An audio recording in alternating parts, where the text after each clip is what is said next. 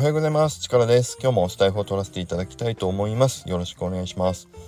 今日はちょっとね、ざっくりなんとなくぼやっと思ったことについてちょっとね、話をしてみたいなと思うんですけど、コミュニティの色の違いっていうのはね、ちょっとそんな話になるかなと思うんですけども、あの、よ、よ、よかったら是非聞いていただければと思います。えっとね、何の話ってね、これちょっと本当にぼやっとしてるんですけど、僕があの昔ワーキングホリデーであの2 5 6歳の時ですよ。あのオーストラリアにね行ったっていう話昔昔って言っても1月ぐらいかな。あの僕の歴史会でちょっとねさせていただいたんですけどその時僕あの英語が全然全く喋れないゼロからのね状況で行ってあの降り立った空港でオレンジジュースが言えなくてコークしか言えなかったからコーラを頼むのにもう精一杯だったっていうね話もちょっとしたんですけどそんな状況だったので一応ねオーストラリア行ってあの英会話英会話学校に行ったわけですよ。ね。で僕あのオーストラリアはぐるっと一周しようっていうのはもうそれは一応決めてたんで最初は西オーストラリアのパースっていうね場所に降り立ってでそこでえっ、ー、とね23ヶ月くらいかな英会話学校行ったんです。である程度そのパースをもう十分満喫したので次ねあのぐるっと一気にメルボルンの方に行こうって。メルボルンってあのー、南の下の方のね辺りにあるんですけどオーストラリアの中のね。メルボルンっていうところに行こうというふうに決めたわけですよ。でその時に英会話学校がちょうどたまたまパースにあった英会話学校僕が通ってたところのあの同じ視点っていうんですかね。うん。それがメルボルンにもあるっていうことが分かったんでメルボルンに行ってそっちでももうちょっと英会話をねちょっと頑張って勉強したいなと思って2ヶ月ぐらいそっち行こうと思って決めたわけです。でなんでかっていうとやっぱりそのめちゃくちゃ面白かったんですよ。パースの英会話学校は本当にね先生がすごく良くてあのしかも、えーと、と毎日行くんだけど土曜日になると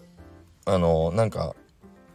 何て言うのサークル活動っていうんですかね。あのイルカを見に行くツアーを一緒に行こうとか一緒にあの飲みに行くとか先生と一緒にね。でバーベキューやろうとかそういう企画をしたりあの学校の中でピザを頼んであのなんかビール飲もうよとかそういうことも先生たちと一緒にやりながらコミュニケーションも取っていくみたいなね生徒同士も先生も含めてみんなでワイワイコミュニケーション取っていくみたいなこともやりつつの英会話学校だったんですっごく楽しかったんですよ。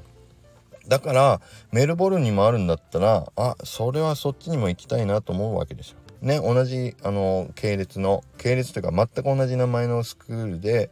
えーと、場所がメルボルンにある場所。メルボルン港と,、えーと、パース港って分かれてるだけだから。ね。それでもうその旅行気分も味わいつつ英会話もできればこれは最高だと僕は思ったわけです。でその楽しかった学校の気分をパースで味わったのでメルボルン港に行ってみたところですよ。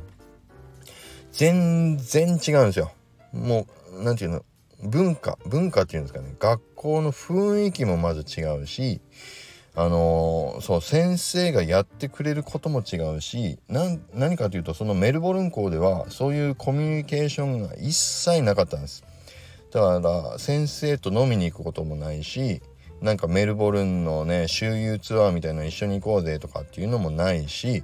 個人的に先生と仲良くなって飲み行こうよとか夜ちょっとあのクラブ行こうよみたいなのも一切なかったんですよ。これ僕ねその時にちょっと思ったんですよ。普通に思えば僕の期待からすれば同じ学校ですよ。だからその経営方針とかいろいろあるんじゃないかと僕は思ってたからこの楽しい文化を作れてる学校のね姉妹店だったら支店だったら同じ体験が僕はできるんじゃないかと思って期待をしたんだけどそうじゃなかったっていうねそういう経験が僕も20年ぐらい前にあったわけです。それでちょっと思ってたのはだからこのコミュニティの色そのメルボルン校とパース校がそれぞれ別のコミュニティだったと結局ねするとしたら何が違いがあったかっていうとその経営している人たちの色っていうよりもそれを実際に現場で動かしている人たちのその文化だったり毛色っていうんですかね。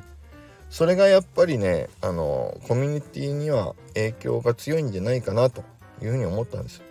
だから DAO の話でちょっと言ってみると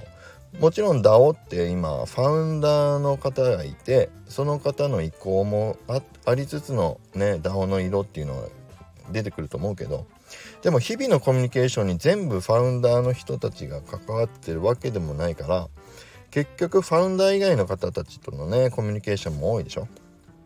っていう思うとやっぱり普段どういう風な人たちがどんなコミュニケーションをしてどんな会話をしててどんな雰囲気を作っているかっていうのが結構その各コミュニティまあコミュニティっていうかまあ DAO, DAO で言うと DAO ですよね。各 DAO でも結構その辺があの大事になってくるんじゃないかなっていう風なことをちょっとね思ったんですよね。うん。なんか言いたいこと伝わりますかね。だからまああのもう一回だけどもコミュニコミュニティの文化っていうのはその経営方針とかを決めてる人たちだけの問題じゃなくてあの日々そこで活動している人たちのまあ雰囲気とか色もだいぶ強い影響があるんじゃないかなというふうに思ったっていう話ですね。うんだからこの間のモンキーズの方たちがモンキーズってどんなディスコード？みたいなお話ね皆さんされてたけどやっぱりあそこがすごいのはビッグハットさんの作ってる雰囲気ももちろんすごいなと思うけどそこに共感して集まってる皆さんが日々活動してる皆さんがやっぱりねやっぱりすごいんだと思いましたよ。うん、本当にそのあのビッグハットさんが思ってつく描いている雰囲気をさらにそれを拡大しているのはやっぱり日々活動されてる皆さん。なんだろうなっていうふうにちょっとね思いましたっていうね。僕は一人でちょっと思ったっていう話でした。そうそう。いややっぱりねそこで日々活動してる方たちが本当に大事だなというふうに思います。うん。なんだろうこんな話でいいのかな？うん。そう。すいません。今日はちょっと取り留めない話になっちゃうんだけど、うん、コミュニティの文化ってどんなものっていうか誰が作ってるものっていうのはね。やっぱりそう。人が日々関わってくれてる人が変わると変わっていくしみんなでこうその時のいる人たちで、まあ、作ってっていってるものなんだろうなっていうふうにちょっと思ったっていう話ですかね。うん、はいということで今日は以上になります。あの最後にあの宣伝をさせていただきたいと思います。今あの我々立ち上げようとしているマイクールヒーローズというジェネラティブコレクションが6月の28日水曜日、えー、8時から確定 AL の方にのあのー、そうミント日になります。ね24時間のミント。それから翌日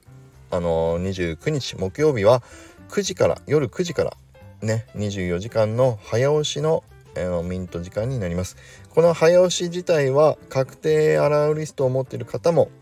あのもちろんご参加いただけます。ので是非ご参加をお願いしたいと思います。今ねもう最終段階ですけどかなり大変かなり大変な中ああの初めてですけどいろいろ試行錯誤しながら今最終詰め大詰めに向かっております。あのもう少しで皆さんにどんな作品が出てくるかをお見せできると思いますので是非期待してお待ちいただければと思います。めちゃくちゃすごいあのー、作品三宅さん書いていただけてるので是非楽しみにお待ちください。でまだプレミントねあのアラウリストのロール持ってるけどプレミントまだやってないっていう方いれば是非あのプレミントのあの登録をお忘れなくよろしくお願いします。コメント欄にもプレミントのリンクを貼っておきますので、是非お忘れないようよろしくお願いします。それでは今日もまた良い一日を